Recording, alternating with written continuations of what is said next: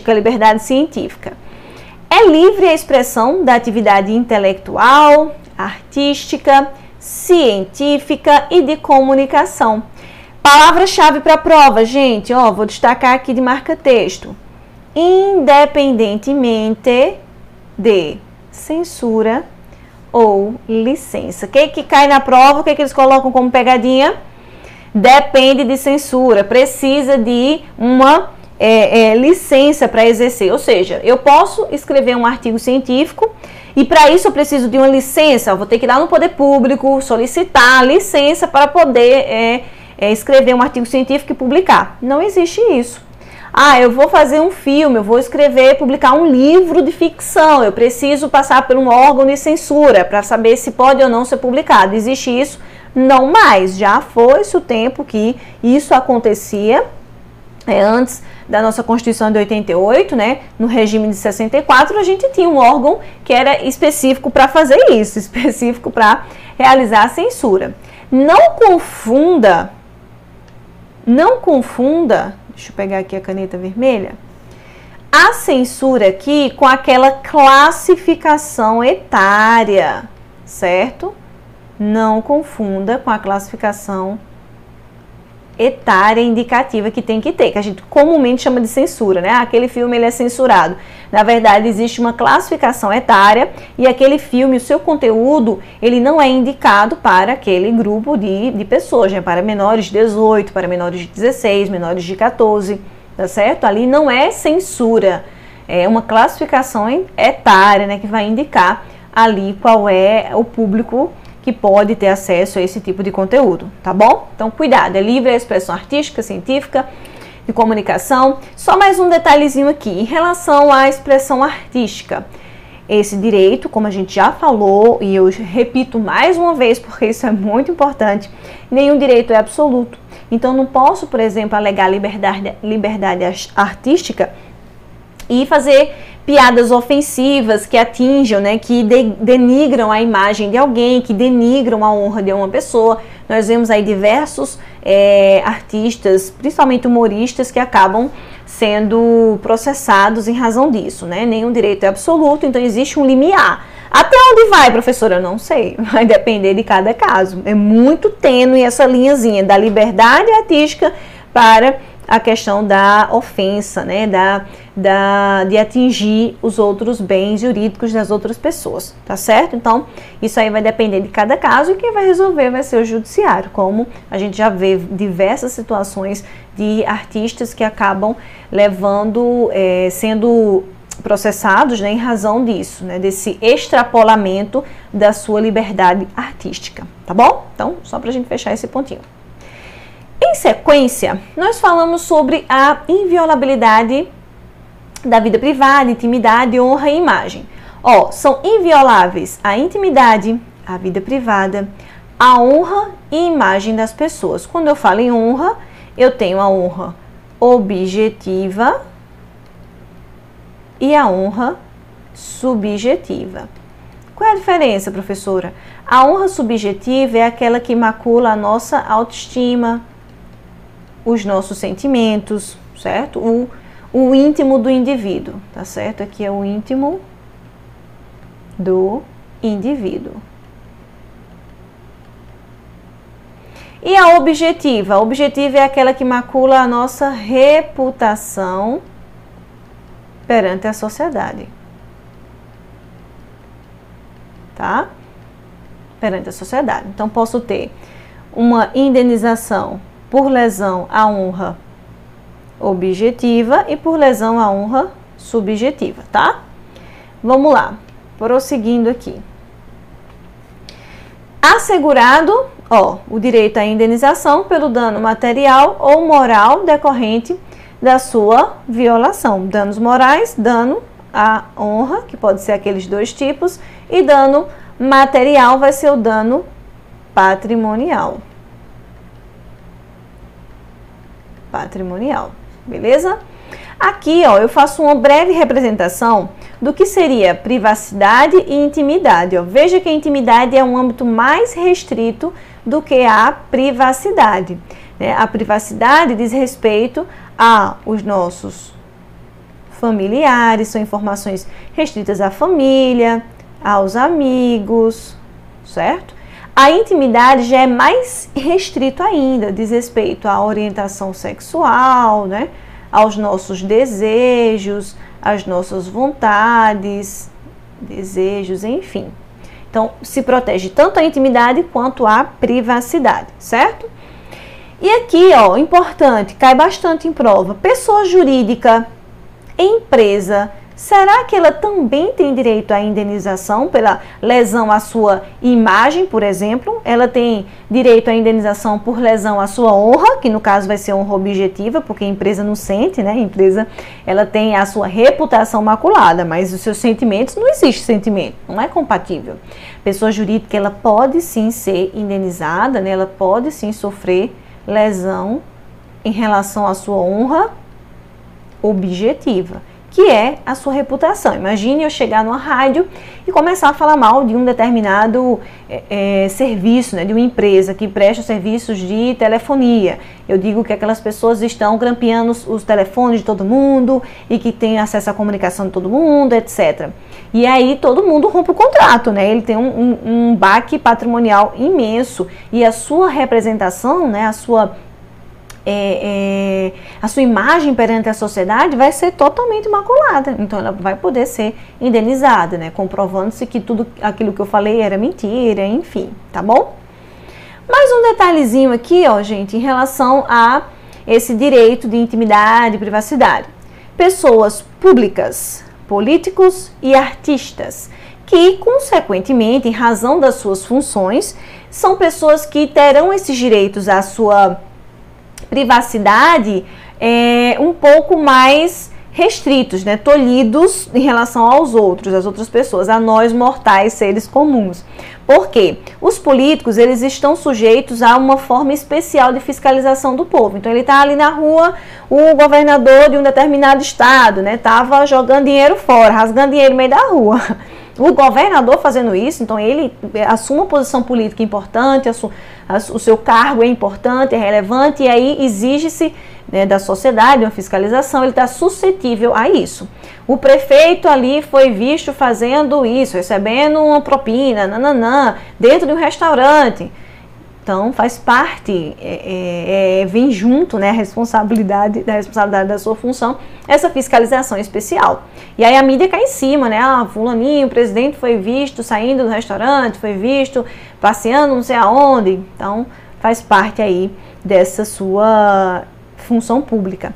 E os artistas também, né? Atrelado ao seu, ao seu exercício profissional, óbvio que não existe. É, a ideia de que eles não têm direito à privacidade. Não é isso. Eles têm sim. Ninguém pode chegar e invadir a casa do presidente, tirar fotografias e ver como é a sua rotina dentro de casa e ter acesso às suas, é, é, à sua conta bancária. Obviamente que isso vai ser uma violação aos seus direitos fundamentais, tá certo? Da mesma forma, o artista. Ah, mas é artista de Hollywood, eu posso ver tudo dele porque ele é artista, então ele se, se exibiu, a fama traz isso.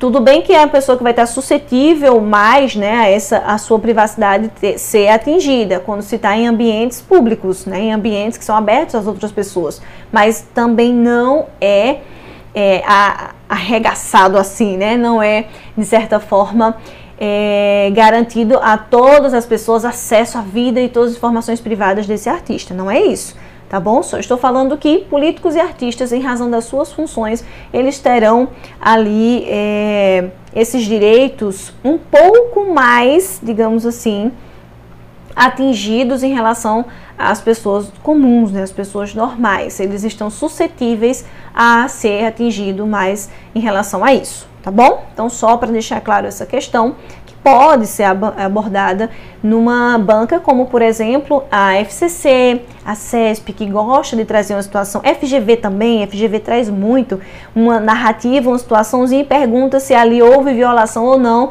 ao direito constitucional previsto no artigo 5 da liberdade, enfim.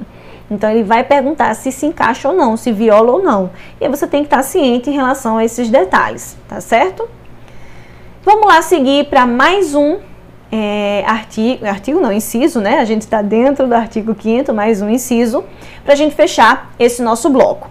A casa, ela é asilo inviolável do indivíduo, ninguém nela podendo penetrar sem o consentimento do morador. Eu quero primeiro explicar essa primeira parte. A casa, esse conceito de casa é um conceito amplo, certo? É um conceito abrangente. Asilo inviolável é todo espaço fechado, delimitado que eu exerço o direito com exclusividade. Posso ser proprietária? Posso. Mas eu posso ser, é, por exemplo, uma pessoa que está alugando um apartamento. Eu aluguei o meu apartamento para um terceiro. Eu sou a dona do imóvel. Tem alguém morando no meu apartamento, né, que é de minha propriedade. Eu tenho o direito de entrar naquela casa dele a qualquer hora porque eu sou proprietária? Não. Quem vai ter o direito à inviolabilidade domiciliar, que está previsto aqui na Constituição, é o morador. Então, cuidado com essa pegadinha em prova, gente, ó. É o morador, não é proprietário, tá? A casa, asilo inviolável, também abrange quarto de hotel. É isso, professora? Sim, também. Você não está exercendo direito exclusivo sobre aquele espaço. Ninguém pode entrar sem o seu consentimento. Quando você pega a chavinha lá do quarto e você vai utilizar, você utiliza um espaço fechado, delimitado, com exclusividade. Então, é asilo inviolável, tá bom? É um conceito amplo. Não é só a casinha bonitinha que você é proprietário. Não tá bom? Então abrange inclusive o espaço que você exerce a sua profissão. Minha salinha lá no escritório que eu atendo os meus clientes, por exemplo, eu controlo a entrada e saída, eu permito que a pessoa entre e saia, não é de acesso amplo e irrestrito do público, tá bom? Então, ali, casa, primeiro, um conceito amplo, pode ser cobrado isso na sua prova, e segundo, tem que ter o consentimento do morador, de quem está exercendo o direito sobre aquele espaço, para poder entrar nela, tá certo? Mas, mas, nós temos aqui, ó, exceções. Então, a regra é: só entra na casa da pessoa se a pessoa permitir, né? Só entra no asilo inviolável na casa se houver consentimento do morador. Mas existem três situações, mais uma, né? Na verdade são quatro, só que três a qualquer momento pode acontecer e uma tem uma limitaçãozinha aqui que a gente vai falar agora, certo? Veja, pode entrar na casa sem o consentimento. Sem consentimento. Sem consentimento. Essas primeiras hipóteses aqui são flagrante delito, desastre e prestação de socorro, certo? Então vou colocar aqui o flagrante delito, desastre e prestação de socorro. Nesses três casos, se acontecer, né? Tá lá, você tá passando no meio da rua e viu uma pessoa passando mal é, na sua casa, ali na, na na, na parte da frente, ali na garagem, você pula o muro e vai socorrer a pessoa. O SAMU, quando chega no né, atendimento pronto-socorro, chega e, e, quebra o portão e entra. Os, os bombeiros também, tá pegando fogo na casa. Ele não vai pedir autorização para o morador para entrar ou sair. Ah, você foi meu ex-namorado, eu não vou aceitar você entrar, que não, você foi um bombeiro que sacaneou comigo. Não existe isso. É uma situação de calamidade, é uma situação de desastre, é uma situação para prestar socorro. Então não precisa de autorização. Ou no caso de flagrante delito, tá acontecendo um crime ali dentro. A, a, mulher tá matando o filho, tá lá esfaqueando o marido, ou o marido tá metendo um cacete na mulher. Se há ali a prática de um crime está acontecendo, lesão corporal, tentativa de homicídio, enfim, o que quer que seja, qualquer outro crime, roubo, furto, eu posso entrar na casa, certo? Para poder exatamente evitar que aquele crime se, se, se consuma, né? Para que aquilo ali se prolongue. Então, flagrante é um caso que está acontecendo crime. Segundo, desastre, está tendo ali um, um, um, incêndio, né? Ou um alagamento, enfim, soterramento, enfim. Ou para prestar socorro, a pessoa está passando mal, tem que socorrer, caiu, né? Teve um AVC, enfim, você vai socorrer e aí não precisa de autorização. E nesses três casos aqui, certo? Ó, vamos lá destacar. Deixa eu pegar outra cor para deixar bem didático de azul. Flagrante, delito, desastre e prestação de socorro pode ser a qualquer hora, esses três aqui. Flagrante, desastre, prestação de socorro, pode ser a qualquer momento, a qualquer hora.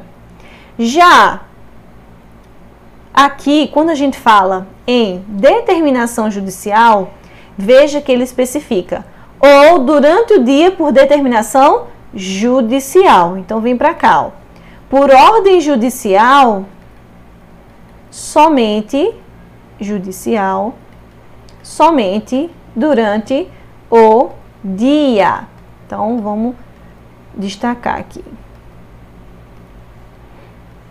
Ordem do juiz somente durante o dia.